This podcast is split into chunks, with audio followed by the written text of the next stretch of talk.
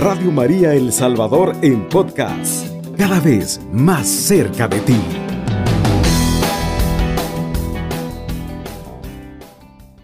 En gracia concebida. Muy buenas noches, hermana y hermanos de Radio María. Saludamos a nuestra hermana en la cabina como a todos los fieles oyentes de Radio María que se han conectado en este miércoles santo. Recuerdo que juntos en el programa ordinario que, que conduzco trabajamos el miércoles de ceniza y ahora pues estamos ya en las puertas del trido pascual. La cuaresma ya pronto termina y estamos en la tarde de este miércoles santo gracias a la a la magnificencia del Señor, gracias a su bondad y a su misericordia mm, que nos ha prestado la vida, hemos llegado a este miércoles santo de la cuaresma de este año 2022. Un saludo a cada uno, un saludo de paz y bien a todos los que nos escuchan y a petición de nuestro Señor coordinador, hemos preparado un tema especial para todos los hermanos, haciendo a un lado la temática ordinaria y nos hemos planteado platicar, reflexionar, conversar con ustedes sobre la Eucaristía la presencia real de Jesucristo en la Eucaristía. Y sin más prolegómenos, damos inicio. La Eucaristía, estimados hermanos, está en el centro de la cuaresma. Es lo que celebramos todos los días. La Eucaristía es la Pascua diaria.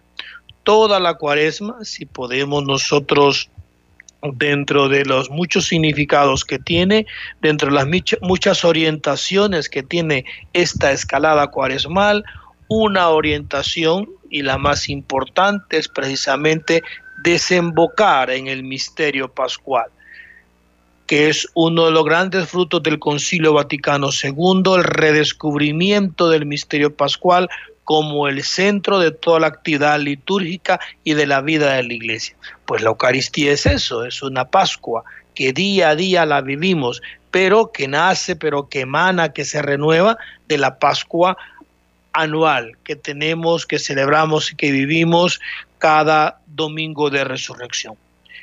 Cada pequeño progreso que podamos tener en esta profundización del misterio, porque la Eucaristía realmente es un misterio inagotable, es todo un regalo del cielo, es toda una manifestación, una teofonía, una teofonía eh, inmensa que nos sobrepasa nuestros sentidos y nuestra capacidad, pero cada pequeño progreso que tenemos en la comprensión de este misterio se traduce en un progreso en la vida espiritual de cada uno. Así lo han manifestado los documentos de la iglesia y así lo manifiesta también la vida de muchos santos que centraron su espiritualidad, que centraron su actuar, que centraron su vida en la vida eucarística. Por eso esa insistencia de que la comprensión, el poder aproximarnos, acercarnos, a abrevar en este misterio profundo, en este don precioso del Padre a través de su Hijo, como es la Eucaristía, no solamente nos permite un progreso en la vida espiritual, nos permite convertirnos a cada uno de nosotros, sino que también, como la Eucaristía es sobre todo comunión, es celebración comunitaria, entonces también nos permite, en la medida que descubrimos este gran misterio, lo vivimos, nos permite también mejorar nuestra comunión eclesial. Hay un crecimiento también en la comunidad eclesial. Pero así como la Eucaristía genera profundos y grandes frutos en la vida comunitaria como en la vida individual de cada católico, también la Eucaristía está expuesta por su repetitividad, por su celebración diaria, por su, por su constante eh, y diaria celebración, está expuesta a transformarse en rutina, está expuesta a transformarse en rutina, a algo que se da como ya conocido. Y los católicos corremos el riesgo de desvirtuar, de no darnos cuenta, de este tesoro, este diamante, por decirlo con palabras humanas, porque no hay palabras humanas que puedan explicar el inmenso, el desmesurado valor de la Eucaristía. Por decirlo de alguna manera, pues corremos el riesgo, el riesgo de, de considerar la Eucaristía como algo ya conocido, como algo rutinario, como algo que se da y bueno, hay que ir y nos podemos perder precisamente lo inmenso de este don. Por eso, San Juan Pablo II, en una de sus grandes encíclicas, nos animaba hace un par de años a que los cristianos debemos de redescubrir y mantener vivo el asombro eucarístico. Esta es una palabra que tiene que quedar ahora impresa en nuestras mentes como un sello, el asombro eucarístico. Quedar estupefactos ante el misterio de la Eucaristía, ante el misterio pascual, el asombro que contradice la visión de considerar la Eucaristía como algo rutinario, como algo que ya conocemos, que ya sabemos. Que el Señor nos permita en este programa y, después de este programa ir poco a poco redescubriendo este asombro eucarístico. Este es el objetivo de este programa especial, que juntos juntos en esta tarde de, miércoles santo podamos alcanzar el asombro eucarístico. Por eso haremos un recorrido tanto de las algunas partes de la Eucaristía, porque en este, en este tiempo que me regala Radio María para compartirlo con ustedes, no vamos a abordar un misterio tan grande y profundo que nos supera como es la Eucaristía, pero algunas, algunas aproximaciones, algunas, algunos elementos ah, puntuales vamos a ir planteando. Así, la Eucaristía es la presencia en la historia del acontecimiento que ha invertido para siempre los papeles entre vencedores y víctimas. En la cruz, Cristo hizo, de la víctima el verdadero vencedor. Como lo dirá San Agustín, Víctor Qua, víctima, vencedor precisamente por ser víctima. O como lo dirá Melitón de Sardes, también en una situación aproximada, o feliz culpa que mereció tan grande redentor.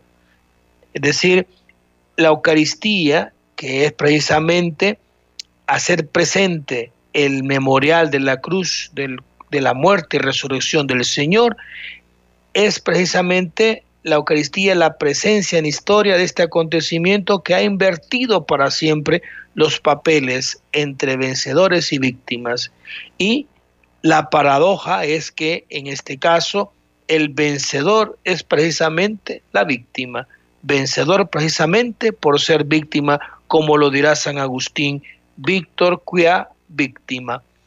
La Eucaristía nos ofrece la verdadera clave de lectura de la historia, porque Dios, una de las fuentes de revelación que tiene para hablarnos a nosotros es la historia, tanto la historia individual como la historia colectiva o social la historia del Salvador. Dios nos habla a través de la historia del Salvador.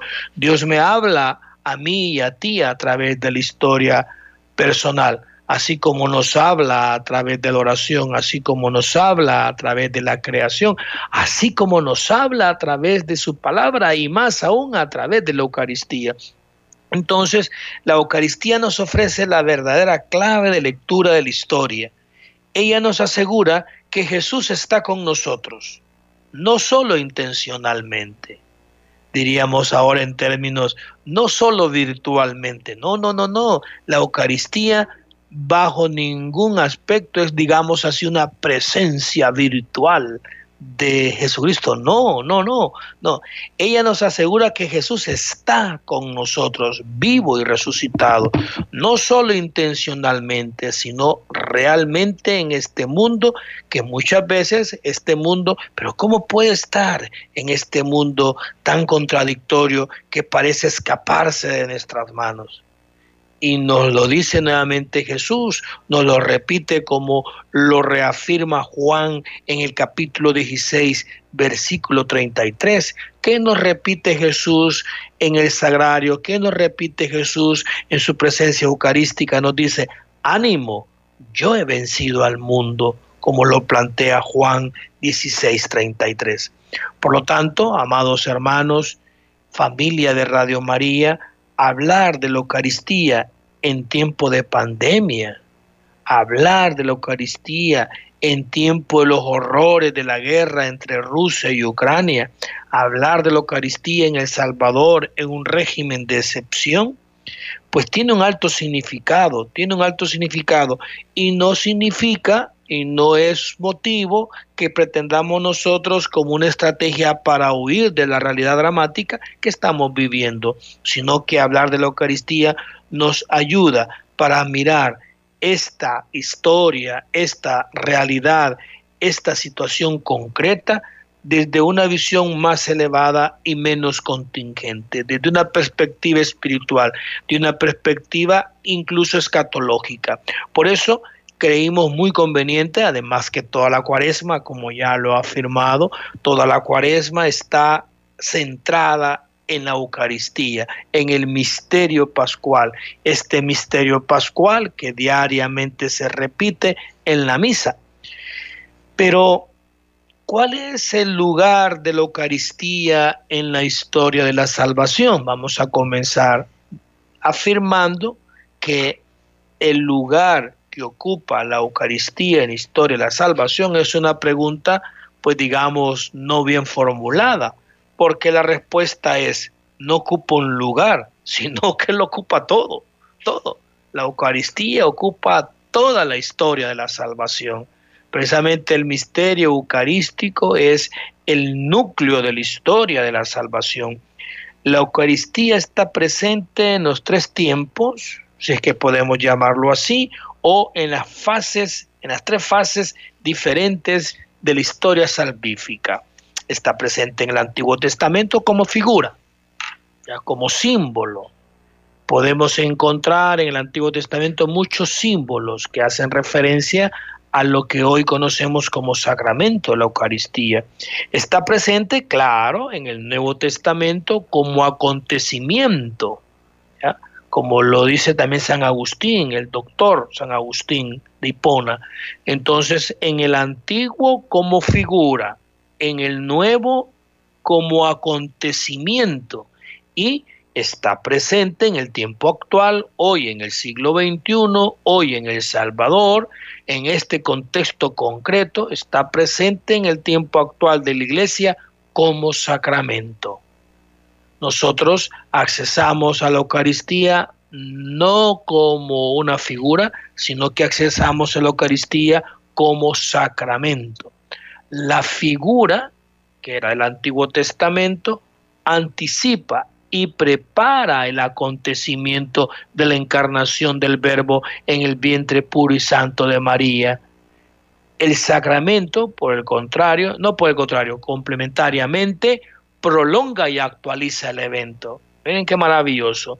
La figura que son los símbolos de la Eucaristía en el Antiguo Testamento anticipa y prepara el evento, el acontecimiento de la encarnación del Hijo de Dios y el sacramento, que es el que probamos, comemos de su cuerpo y de su sangre, si es posible todos los días o el día domingo, el sacramento prolonga prolonga en el tiempo, durante la iglesia esté presente en la historia, durante el cuerpo de Cristo esté presente en la historia, hasta la consumación del tiempo, hasta el juicio universal, prolonga y actualiza este evento de Jesucristo que ha encarnado, que ha en el vientre de, de María Santísima, que ha predicado, que ha sido juzgado injustamente, que fue condenado a muerte, que fue crucificado, que fue sepultado y ha resucitado. Bueno, hecha esta breve introducción al tema de ahora, hacemos una breve pausa y por favor no nos deje, siga sintonizando Radio María. Estás escuchando Radio María El Salvador la voz de nuestra madre al corazón de la familia. Estás escuchando Radio María 107.3 FM. Seguimos de nuevo con Radio María en este programa especial de miércoles santo. Aquellos hermanos que nos van sintonizando, pues bienvenidos. Estamos haciendo una reflexión sobre la presencia real de Jesucristo en la Eucaristía, porque la Eucaristía es el centro de la cuaresma, es, el, donde desemboca toda esta escalada cuaresmal. Y estábamos afirmando que en el antiguo, en la historia de la salvación, ha habido como tres momentos. La figura, el acontecimiento y el sacramento. La figura es en el Antiguo Testamento, el acontecimiento en el Nuevo Testamento y en el momento actual pues es la presencia del sacramento que prolonga el acontecimiento de Jesucristo muerto y resucitado. En el Antiguo Testamento, la Eucaristía está presente en figura, en símbolo. Por ejemplo, una de estas figuras era el maná, el maná en el desierto, que Dios le envía a su pueblo que está peregrinando en el desierto, que era una especie de carne, ah no, perdón, de pan, de pan, porque la carne de las codornices. Otra, el sacrificio de Melquisedec, que narra el libro del Génesis. Esa es otra figura, ¿verdad? Donde da bienvenida con pan. Otra, el sacrificio de Isaac, en el monte Moria. Esos son figuras. Podríamos seguir citando más. El pan de los fuertes, el pan que come Elías y que le permite caminar por mucho tiempo también en el desierto. El Cordero Pascual es otra figura. Cuando los judíos van a salir de Egipto previo a su partida de Egipto, Dios a través de Moisés les señala de que los primogénitos van a morir de los, de los egipcios y que es necesario para que el ángel exterminador no ingrese a la casa de los judíos que precisamente marquen con la sangre del Cordero Pascual las jambas de las puertas. Entonces el Cordero Pascual también que se hace referencia en el libro del Éxodo también es una figura, un símbolo del sacramento de la Eucaristía. Con la venida de Cristo ya dejamos la figura, dejamos el símbolo con la encarnación de Jesucristo y su misterio de muerte y resurrección, la Eucaristía ya no está presente como figura, sino como acontecimiento como acontecimiento, como realidad. Decimos acontecimiento porque es algo que sucedió históricamente. Sucedió, es un hecho único en el tiempo y en el espacio. Jesús nace en Belén, ¿ya? vive eh, en, en Nazaret, sale como migrante a Egipto, regresa de Egipto a Nazaret y desarrolla casi todo su ministerio público en Cafarnaún, que era precisamente Cafarnaún, era el lugar de confluencia de las grandes culturas, de la romana, los fenicios y todos llegaban, era un lugar, precisamente Jesús pone su, por decirlo en términos, su base de operaciones en Cafarnaún, que era el lugar donde intercultural, así como luego fue Antioquía, así como luego fue Roma, así como hoy es Nueva York, Cafarnaún, pues claro, en su contexto, ¿verdad? No significa que Cafarnaún tenga las mismas dimensiones de Nueva York, ni nada por el estilo, sino que en su contexto, pues era el lugar donde Jesús va a predicar, porque ahí confluían las culturas de la época, era un puerto. Entonces, ese hecho histórico, concreto, narrado incluso por historiadores paganos, ese acontecimiento de Jesucristo que se encarna, que, que se hace hombre y que participa de nuestra historia y que transforma la historia humana, pues ese acontecimiento lo llamamos acontecimiento porque es algo que sucedió históricamente, un hecho único en el tiempo y en el espacio, sucedido solo una vez e irrepetible.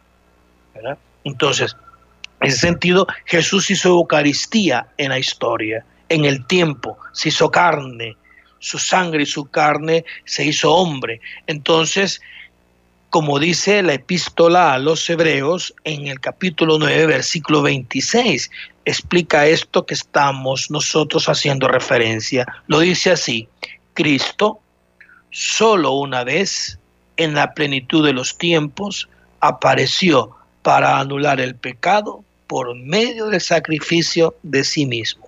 Maravilloso. Maravilloso el autor de la carta a los hebreos, cómo precisamente nos está planteando la visión, la perspectiva de la Eucaristía como acontecimiento. Cristo, lo vuelvo a repetir, solo una vez, en la plenitud de los tiempos, la, la, única revelación, la última revelación, estamos en la plenitud de los tiempos, Jesucristo enviado por el Padre, que es una de las frecuentes afirmaciones del Evangelio de San Juan, el enviado del Padre, Jesús el enviado del Padre, apareció para anular el pecado. Se encarnó en el tiempo, se encarnó en la historia, se hizo hombre, igual que nosotros, menos en el pecado. Apareció para anular el pecado por medio del sacrificio de sí mismo en la cruz. Y finalmente, finalmente, en el, eh, en el tiempo de la iglesia, en el tiempo de la iglesia, en este tiempo que estamos ahora viviendo, después de la muerte y resurrección del Señor, que subió al cielo y está a la derecha del Padre y que de nuevo vendrá con gloria para juzgar a vivos y muertos, finalmente en el tiempo de la iglesia, ahora en el 2021 y antes en el siglo XX y antes en el siglo XIX, así, la Eucaristía está presente como sacramento, como signo visible de la gracia de Dios como signo tangible en el sacramento, es decir, en el signo del pan y del vino.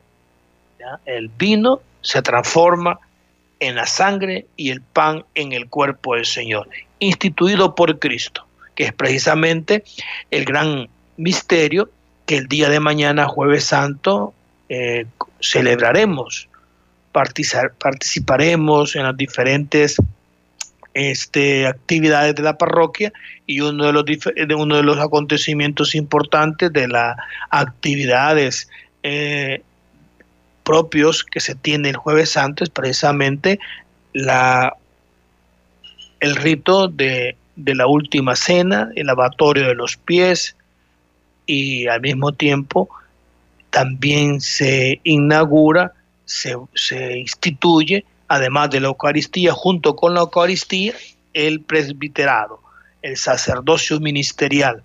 Por eso el día de mañana en muchas parroquias pues van a celebrar el día del sacerdote, el día del presbítero, porque al Jesucristo al instituir en la última cena la Eucaristía instituye también el sacramento del orden como un sacramento al servicio de la comunidad. Entonces por eso Finalmente, en el tiempo, la iglesia de la Eucaristía está presente como sacramento, es decir, en el signo del pan y del vino instituido por Jesucristo. Es importante, es importante, y vamos a intentar introducirnos en este misterio, de la mano de San Agustín, del maestro de Hipona, del doctor de la iglesia, es importante que tengamos una aproximación a la diferencia entre el acontecimiento y el sacramento, que no es una idea fácil de comprender, que no es una situación sencilla, pero que en esta oportunidad de la mano de San Agustín intentaremos guiarnos para poder eh, diferenciar, para poder detectar la, el punto de, de donde se distingue lo que es el acontecimiento y el sacramento. En el fondo, para diferenciar acontecimiento y sacramento, es como tener en cuenta la diferencia entre la historia y la liturgia. La historia es lo que se realiza en el tiempo y en el espacio, y la liturgia pues es la celebración de los misterios de nuestra fe. Bueno, dejémonos ayudar un poco por San Agustín que dice lo siguiente. Nosotros, dice el santo doctor de Hipona, sabemos y creemos con fe certísima que Cristo murió una sola vez por nosotros, como lo dice la carta a los hebreos, el justo por los pecadores, ¿verdad? Como lo podemos corroborar en esta Semana Santa, hoy miércoles santo, mañana jueves santo, el viernes santo, donde el siervo de Yahvé, anunciado por Isaías, pues se concretiza en la figura de Jesús, el siervo de Yahvé, el justo que muere por los pecadores. El Señor, el Señor de señores, el Señor del universo, el, la segunda persona de la Santísima Trinidad, el Señor por los siervos. Entonces, sabemos y creemos con fe certísima, dice San Agustín, que Cristo murió una sola vez por nosotros, el justo por los pecadores, el Señor por los siervos. Sabemos perfectamente que esto solo ha sucedido una vez ese acontecimiento histórico sucedió una sola vez y sin embargo el sacramento lo renueva periódicamente, como si se repitiera varias veces lo que la historia proclama que ha sucedido una sola vez. Menos mal que tenemos a San Agustín de nuestra parte, que ese misterio muy profundo, ese misterio que escapa a nuestros sentidos, San Agustín nos lo desglosa de una manera bastante asimilable a nuestro entendimiento.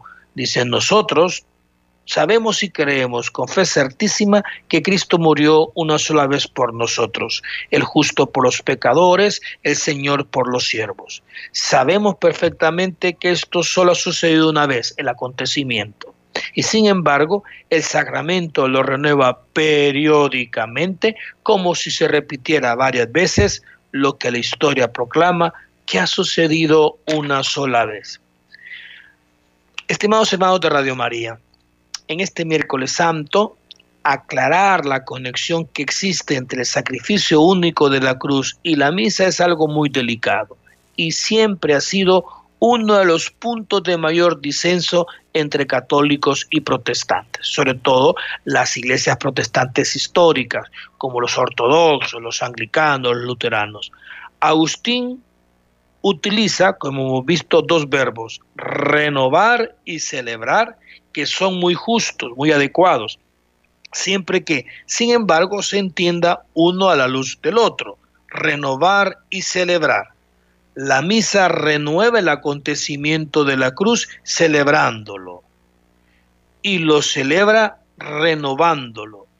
La palabra en la que hoy se logra el mayor consenso ecuménico es quizás el verbo también utilizado por Pablo VI en la encíclica Mysterium Fide, representar, entendido el sentido fuerte de representar, es decir, hacer presente de nuevo.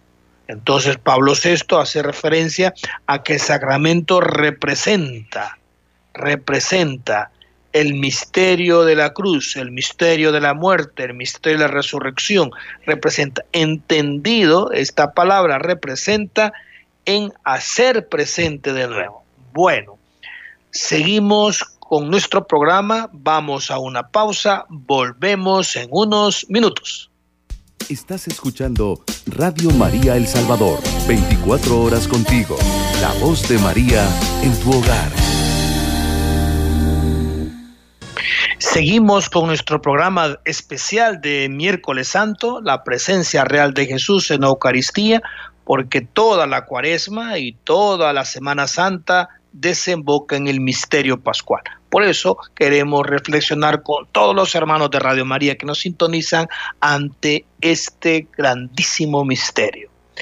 Resumiendo entonces, estimados hermanos, según la historia ha habido por lo tanto una sola Eucaristía, la realizada por Jesús con su vida y su muerte. Según la liturgia, sin embargo, es decir, gracias al sacramento hay tantas Eucaristías como se han celebrado y se seguirán celebrando hasta el fin del mundo. El acontecimiento se realizó una sola vez. El sacramento se realiza cada vez. Dice, cada vez que comemos de este pan y bebemos de este cáliz, dice eh, el, el prefacio. Gracias al sacramento de la Eucaristía nos convertimos misteriosamente en contemporáneos del acontecimiento. Entonces, estamos viviendo, estamos actualizando, estamos haciendo presente de nuevo ese acontecimiento salvífico, el acto de redención de Jesucristo, de rescate de nuestra vida a través de la muerte y resurrección del Señor. El acontecimiento se nos hace presente y nosotros al acontecimiento. Entonces se da una situación misteriosa, sublime, celestial, donde realmente, a pesar de que es una frase ocupada en el libro del Apocalipsis, muy frecuentemente utilizada por los hermanos separados, realmente estamos en el salón del reino.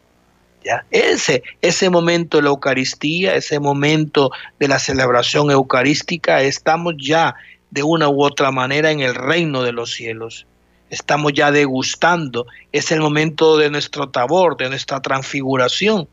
Entonces, por eso eh, yo me incluyo en esta falta de amor grandísima al Señor. Cuántas veces he ido a la Eucaristía considerándolo como algo rutinario.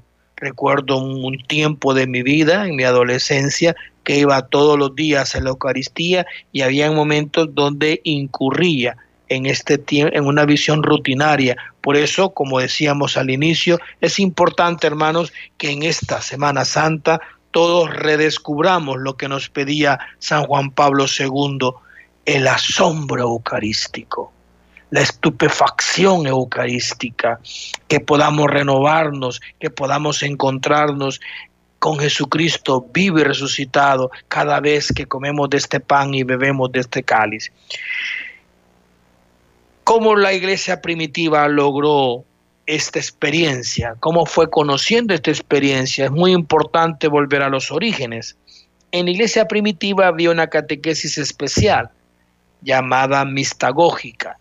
La palabra mistagógica significa que se introducía en el misterio.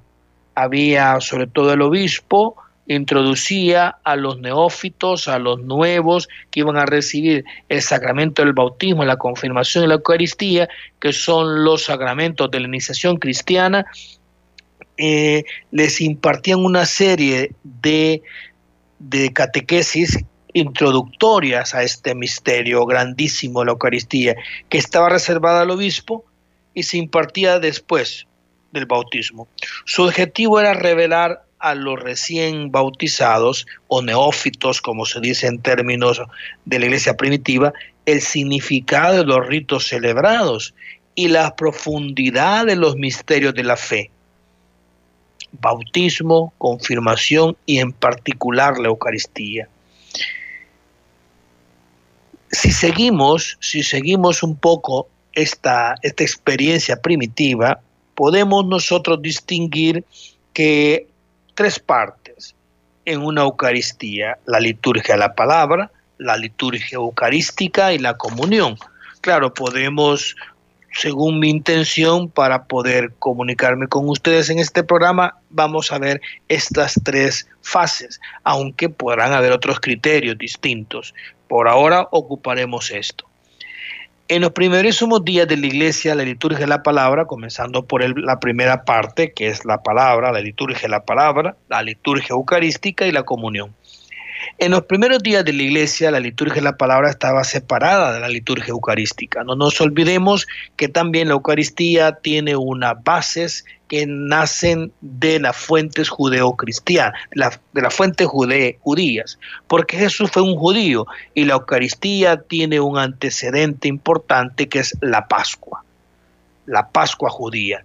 Entonces, en otra oportunidad, probablemente si Dios me da vida el próximo año, haremos el enfoque de la Eucaristía desde la Pascua judía. Pero ahora prefiero seguir con el diseño programático que planteamos al inicio. En los, primeros días de la iglesia, lo que se conoce como iglesia primitiva, la liturgia de la palabra estaba separada de la liturgia eucarística. Los discípulos refieren los hechos de los apóstoles, todos los días, todos juntos asistían al templo. Allí escuchaban la lectura de la Biblia, recitaban los salmos y las oraciones junto con los demás judíos. Hacían lo que se hace en la liturgia de la palabra. Luego se reunían por separado en sus casas para partir el pan, es decir, para celebrar la Eucaristía. Ustedes lo pueden verificar en sus Biblias en Hechos de los Apóstoles, capítulo 2, versículo 46. Muy pronto, en, esta, en estos años iniciales de las comunidades cristianas, esta práctica se hizo imposible porque la liturgia de la palabra estaba desmembrada de la liturgia eucarística, tanto por la hostilidad hacia ellos por parte de las autoridades judías. Hay una explicación del origen de las primeras comunidades cristianas que precisamente fueron vistos como comunidades judías disidentes, ¿verdad? que se separaban de las prácticas acostumbradas, de los ritos acostumbradas y de la observación de la Torah por el resto de judíos, porque los cristianos introducían nuevos elementos como va a ser el de la fracción del pan. Porque para entonces las escrituras habían adquirido para ellos un nuevo significado. Claro, la Torá ya no tenía el mismo significado porque la Torá, que son los primeros libros que leen los judíos, como ya lo explicamos hace unos segundos, nada más era figura, era figura de Jesucristo, figura de la Eucaristía, era símbolo Ahora los cristianos habían comprendido que todo estaba orientado a Cristo, que toda la escritura estaba orientado hacia el misterio de la Eucaristía. Así fue como la escucha de la escritura también se trasladó del templo y la sinagoga a los lugares de culto cristianos, asumiendo gradualmente la fisonomía de la liturgia actual de la palabra que precede a la, a la plegaria eucarística tenemos una liturgia de la palabra y luego tenemos una liturgia eucarística. La precede, pero no es caprichoso. Hay toda una intención catequética, catequética y mistagógica del por qué la palabra precede a la, a la plegaria eucarística. Y es un poco lo que pretendemos plantear en este segmento. En la descripción de la celebración eucarística hecha por uno de los principales apologetas que encontramos en Historia de la Iglesia, que se llama San Justino en el siglo II, plantea que no solo la liturgia de la palabra es parte integrante de ella, sino que a las lecturas del Antiguo Testamento se han añadido ahora lo que el santo llama las memorias de los apóstoles, es decir, los evangelios y las cartas prácticamente el Nuevo Testamento. Entonces se va configurando, se va configurando todo lo que hoy conocemos como la liturgia de la palabra en los primeros siglos, tal como lo plantea San Justino en el siglo II. Escuchadas en la liturgia, las lecturas bíblicas adquieren un significado nuevo y más fuerte cuando se leen en otros contextos. No se pretende tanto conocer mejor la Biblia como cuando se lee en casa o en un, en un curso bíblico o en una escuela bíblica, cuanto reconocer al que se hace presente en la fracción del pan, iluminar cada vez un aspecto particular del misterio que se está a punto de recibir. Entonces la liturgia de la palabra tiene esta finalidad, prepararnos, prepararnos para hacernos presente, para iluminarnos cada vez un aspecto particular del misterio de Jesucristo, del misterio de la redención que estamos a punto de recibir a través de la fracción del pan. Esto aparece de manera casi programática en el episodio de los dos discípulos de Maús. Es un poco esta experiencia la que se repite en cada Eucaristía, la de los discípulos de Maús. Fue al escuchar la explicación de las escrituras, cuando, ¿qué pasó? Cuando el corazón de los discípulos comenzaron a derretirse, a sentir calor. Entonces, la palabra proclamada, por eso tiene que proclamarse, en la, en la, en la liturgia de la palabra no se leen lecturas, se proclama, se proclaman lecturas, que es muy distinto leer que proclamar. Entonces, y tiene esa función, preparar, preparar para poder recibir al mismo Jesucristo en la fracción del pan, porque normalmente en la liturgia la palabra se nos, por decirlo de una manera, se nos enfoca, se nos orienta a vislumbrar uno de los grandes aspectos de la historia de la salvación y de nuestro mismísimo redentor. Entonces, Fue al escuchar, narra Lucas 24, 1 y siguiente, fue al escuchar la explicación de las escrituras cuando los corazones de los discípulos comenzaron como, como a derretirse, como a sentir un fuego, de modo que luego pudieron reconocerlo al partir el pan. Esta es la visión pedagógica eh, la palabra es como el, el didáscalo, el que orienta, el que lleva de la mano, la, palabra nos lleva de la mano a la fracción del pan. La de Jesús resucitado fue la primera liturgia de la palabra en la historia de la iglesia. La segunda característica en la misa, las palabras y los episodios de la Biblia no solo son narrados, sino que son revividos. La memoria se convierte en realidad y presencia. Lo que sucedió en aquel tiempo sucede en este momento, hoy, hoy. Entonces, una experiencia maravillosa que muchos de nosotros y probablemente también muchos de los que me están escuchando es experimentar que la palabra, que la liturgia, la palabra no son hechos del pasado que no dicen nada a mi historia presente, sino que es todo lo contrario, son hechos que nos dicen muchísimo al presente. No solo somos oyentes de la palabra, sino que la palabra nos interpela, somos interlocutores y actores de esta. Es a nosotros, allí presentes, a quienes se dirige la palabra, estamos llamados a ocupar el lugar de los personajes evocados.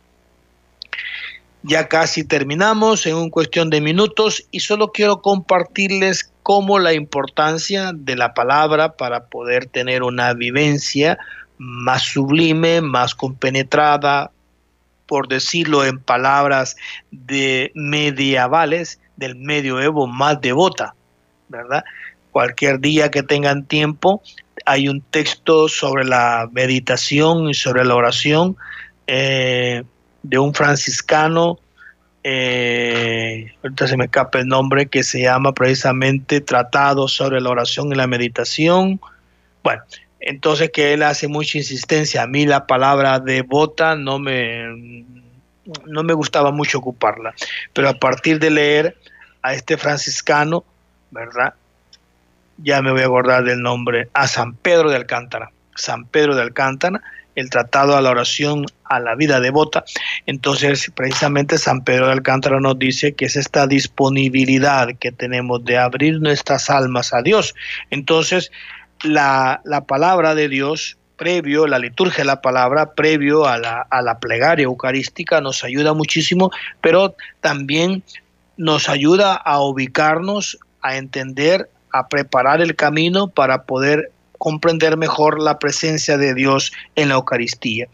Una vez que leemos en la primera lectura el episodio de Dios hablando a Moisés desde la zarza ardiente, estamos en la misa de la verdadera zarza ardiente, entonces, la palabra no es una palabra antigua, pasada de moda, sino que la palabra nos interpela, se dirige hacia nosotros. Tenemos que sentirnos que también nosotros somos Moisés, que estamos ante la zanza ardiente, ante la zarza que no se consume, que es la Eucaristía. Otra vez en otra oportunidad, cuando vamos a misa, se habla de Isaías, que recibe en sus labios el carbón ardiente que la que purifica para la misión. ¿Qué pasa con nosotros? Pues estamos a punto de recibir en los labios el verdadero carbón ardiente que es el cuerpo y la sangre de Cristo. ¿Qué más carbón ardiente? Aquello era figura, ahora es realidad a través del sacramento de la Eucaristía. Es el fuego que Jesús viene a traer a la tierra. Si volvemos al Antiguo Testamento como figura, Ezequiel es invitado a comer el rollo de los oráculos proféticos. Nosotros en la Eucaristía nos estamos preparando para comer, perdón, en la liturgia de la palabra nos estamos preparando para comer al que es la palabra misma, hecha carne y hecho pan. Entonces, cómo las figuras se actualizan y nos orientan a vivir el acontecimiento, a vivir la verdadera experiencia del cielo en la tierra como es la Eucaristía. Y aún más, si nos vamos al Nuevo Testamento, recordarán ustedes el pasaje la mujer que sufrió una hemorragia está segura de que será sanada si puede tocar el borde, la orla del manto de Jesús. ¿Qué decir de nosotros que estamos a punto de tocar mucho más que el borde de su manto? Estamos a punto de comer y de beber, de comer su cuerpo y de su sangre. No solo vamos a tocar el manto ni la orla del manto, sino que vamos a comer su propia divinidad, su propio ser, el ser de Jesús. Una vez escuchado en el Evangelio, y ya un poco por ir terminando, porque ya me dicen que estamos a punto de finalizar, termino con esto que es una experiencia maravillosa que a mí me sucedió y que me imagino que a muchos les habrá pasado. Cada vez que yo escuchaba el Evangelio de saqueo, cierta parte de mi vida era indiferente, pero luego saqueo ha significado tanto para mí cada parte, cada, cada aspecto, cada párrafo, cada versículo de saqueo, del, Evangelio de saqueo, me voy identificando y me identifico que yo soy saqueo. Entonces, cuando escucho que Jesús le dice a saqueo, hoy debo venir a tu casa.